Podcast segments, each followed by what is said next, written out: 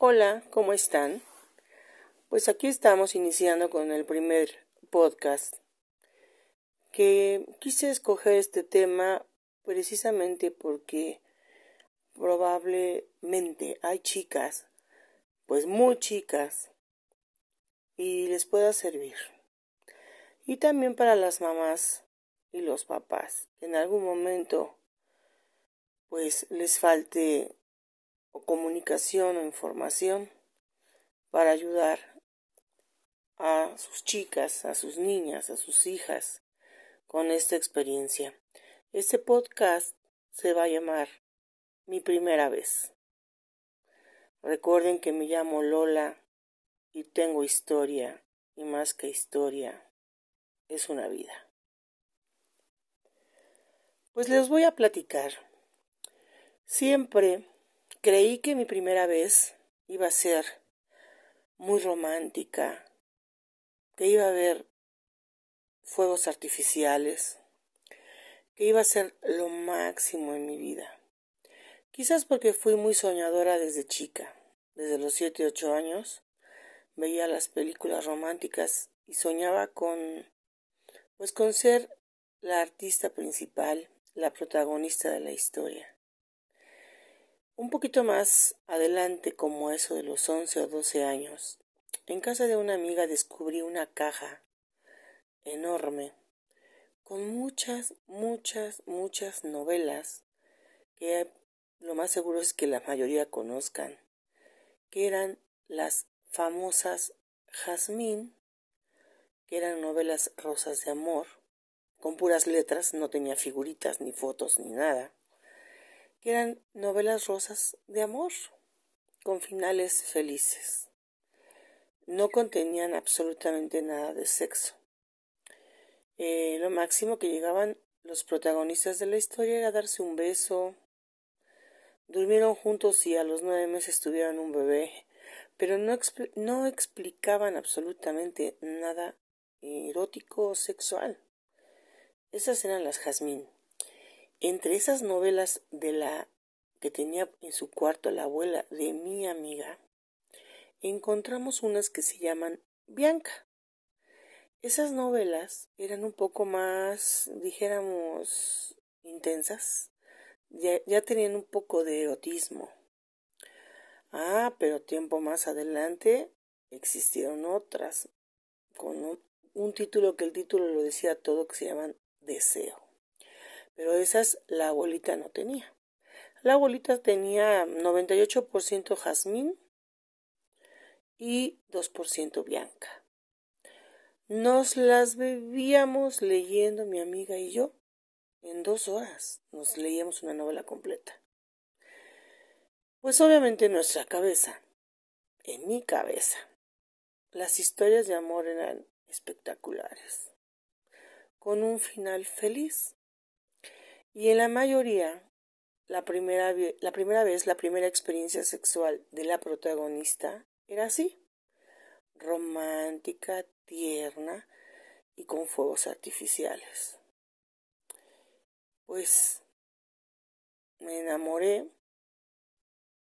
Bueno, para empezar, perdí mi virginidad ya grande, dijéramos, dijéramos aquí en México, a los 19 años cuando algunas de mis compañeras la habían perdido a los 13, 14, 15, 16. Yo siempre me quise esperar. Yo tuve encuentros muy fuertes, intensos y eróticos desde los 16 años con algunos eh, vecinitos, amiguitos, primos de mis amigos, pero nunca, nunca, nunca llegamos a un tema sexual em, intenso o real. Entonces, pues solamente llamémosle como los famosos fajes, ¿no? Fajes intensos. En aquellas épocas le estoy hablando de hace 40 años.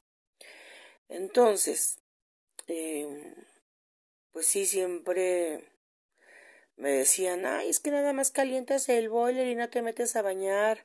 Ay, es que se me va a caer si no tenemos relaciones. Ay, es que me voy a enfermar, es que voy a ser impotente veinte mil cosas más que me decían los chamacos, ¿no? Pero yo no aflojaba. Yo decía, no, es que la primera vez tiene que ser con alguien que yo esté completamente enamorada y yo quiero sentir eso que he leído y he visto en las películas y que he leído en las novelas. Por lo tanto, me voy a esperar y me voy a esperar y me voy a esperar mi primera vez hasta que yo me sienta así, ¿no? Pues donde yo vivía abrieron una ruta nueva de transporte. Y de la noche a la mañana empezaron a pasar enfrente de mi casa, que era una avenida principal, muchas combis, muchos eh, metrobuses. Mm, y pues obviamente pasaban y tocaban el claxon. Y uno de babosa volteaba, ¿no? Y ya inclinaban la cabeza, se sonreían, o de plano con la mano le decían adiós a uno, ¿no? Y uy, pues uno chamaca se volaba, ¿no? Bueno, si estaban simpáticos, si estaban feos, nos molestábamos. Pues así fue como estúpidamente me enamoré de un chofer. Soltero, mm, ni me acuerdo si estudiaba o no. La cuestión es que me enamoré de él, según yo, ¿verdad? Y dije, con este tiene que ser la situación. En ese momento yo estaba en segundo semestre de la universidad. Tenía una amiga que era mi compincha mi cómplice en todo, y su hermana era un año o dos años más grande que nosotros. Ella sí había perdido su virginidad a los trece años, y mi amiga, que iba en el mismo salón que yo y tenía la misma edad, también era virgen igual que yo.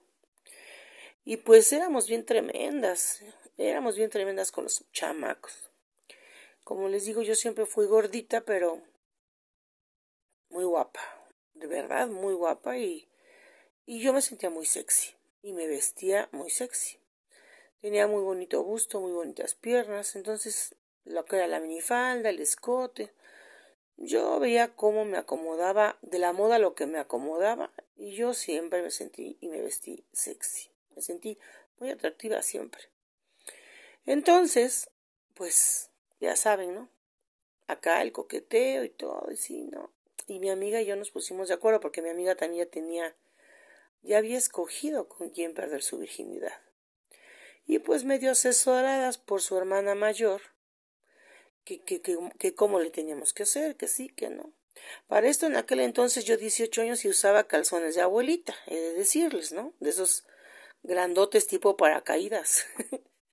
entonces, ay, me fui a comprar unos calzones chiquitos según yo, sexy y todo el rollo para mi primera vez, mi amiga también. Y no, hombre, planeamos, inventamos en nuestra casa qué decimos. Íbamos a faltar casi toda la noche a dormir. Es más, escogimos hasta en qué motel y todo. Y yo tenía un súper amigo que también trabajaba en esas combis. Bueno, era dueño de, era concesionario de esas combis. Y era súper, súper mi amigo. Y él hizo el plan de invitar a la persona con la que yo quería perder mi virginidad para a salir un fin de semana, un sábado. Y él iba a estar con mi amiga, la que, la hermana de mi amiga que ya tenía experiencia. Y entonces eh, a mi otra amiga la fuimos a dejar a la casa de con quien iba a perder su virginidad. No estaban sus papás, estaba el muchacho solo. Y mi amiga y yo nos fuimos a un hotel que ya habíamos escogido y todo. Bueno, pues resulta que mi experiencia, mi primera experiencia sexual, mi primera vez, fue horrible.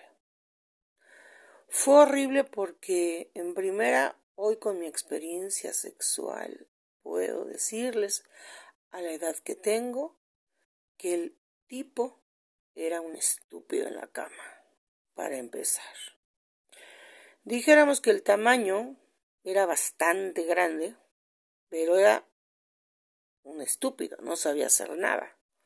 Y como no sabía hacer nada, pues a lo bruto y como pudo, dijéramos que me quitó la virginidad. Me dolió terriblemente mucho porque no estaba, hoy sé por qué me dolió tanto, porque no estaba lubricada y porque el estúpido no se le ocurrió pedir un lubricante y a la estúpida de yo pues no sabía. Y la estúpida que me explicó tampoco. Entonces, pues casi casi llegué a ciegas, ¿no? Me recuerdo mucho que me fui subiendo, subiendo, subiendo, subiendo en la cama hasta que topé con la pared y ya no tuve para dónde correr y ensartado es ganado. Fue un estúpido, fue un estúpido, no me supo excitar, no me supo llevar, no me supo em, lubricar, nada. Al no estar excitada, pues no estaba lubricada, ¿no? Y finalmente, es más, terriblemente, ni siquiera se puso un preservativo. Ni yo le dije que se pusiera preservativo, porque mi madre era muy abierta de tema conmigo, pero jamás hablamos de eso. Yo ya tenía 19 años. Y este, pues no, la educación sexual que nos daban realmente no era tan, tan, tan, tan clara como lo es el día de hoy, ni había dónde consultar eso. Entonces, pues, fue sin preservativo, pude haber quedado embarazada la primera vez. Afortunadamente no fue así, pero bueno, me acuerdo mucho que me sentía muy mareada, tenía un dolor de cabeza intenso, yo creo por el esfuerzo, por el dolor. Sangré, me levanté de la cama mareada, me vestí, nos salimos. El tipo me abrazó, me dio un par de besos y tan tan, he de decir que jamás, jamás volví a estar con él. Pasaba del diario por mi casa veinte veces, veinte vueltas. Nos saludábamos, a veces me tocaba coincidir con él y todo, pero a mí se me rompió completamente el encanto esa noche. Yo dije, ¿esto es todo? ¿Esto es todo? ¿Esto es el sexo? Y ay no, mejor me hubiera quedado como estaba. La verdad, eh, cuando platiqué con mi amiga, la que ya tenía experiencia, me dijo, ay, fue un bruto, fue un patán, fue un no sé qué. No, así no es. No, yo disfruto mucho el sexo y eso yo decía, ay, no, guácala, en mi vida vuelvo a tener sexo casi, casi, ¿no? Y mi otra amiga, pues supuestamente le fue muy bien porque para esto el, el chico que ella escogió había sido su primer novio no sé cuántos años antes, entonces la quería, sí le tenía mucho cariño y digamos que tuvo un poquito más de suerte que yo. Y yo dije, no, no, no, no, definitivamente no puede ser esto el sexo, no puede ser esto lo que había en las películas, no puede ser esto que uno ve luces, centellas y fuegos artificiales. Dije que las fuegos artificiales son por el dolor no, no, no, no, esto no, esto no está bien, esto no es así. Y empecé a preguntarle a algunas de mis amigas que ya tenían experiencia y, y no me daban no me daban información, solo me decían, ay, pues cada quien es diferente, cada quien vive su propia experiencia. Y yo decía, no, no es posible que haya tenido tan mala suerte. Y hoy puedo, puedo decirles, con la experiencia personal, y con tantos años de sexo maravilloso que más adelante en otro podcast platicaré al respecto, puedo decirles que no es muy cierta esa frase que dice que no hay mujer frígida, sino hombre estúpido. Porque verdaderamente me tocó un estúpido.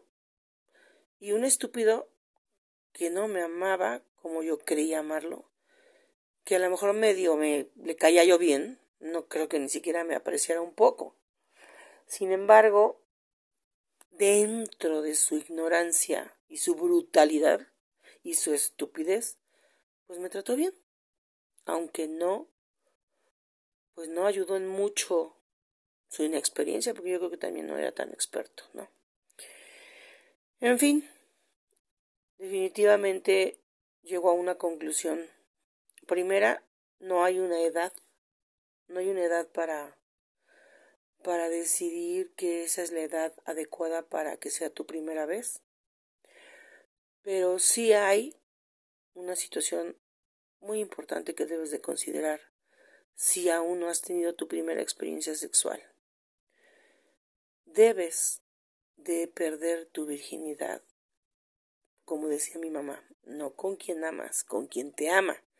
Y si es mutuo, si tú lo amas y te ama, es mejor.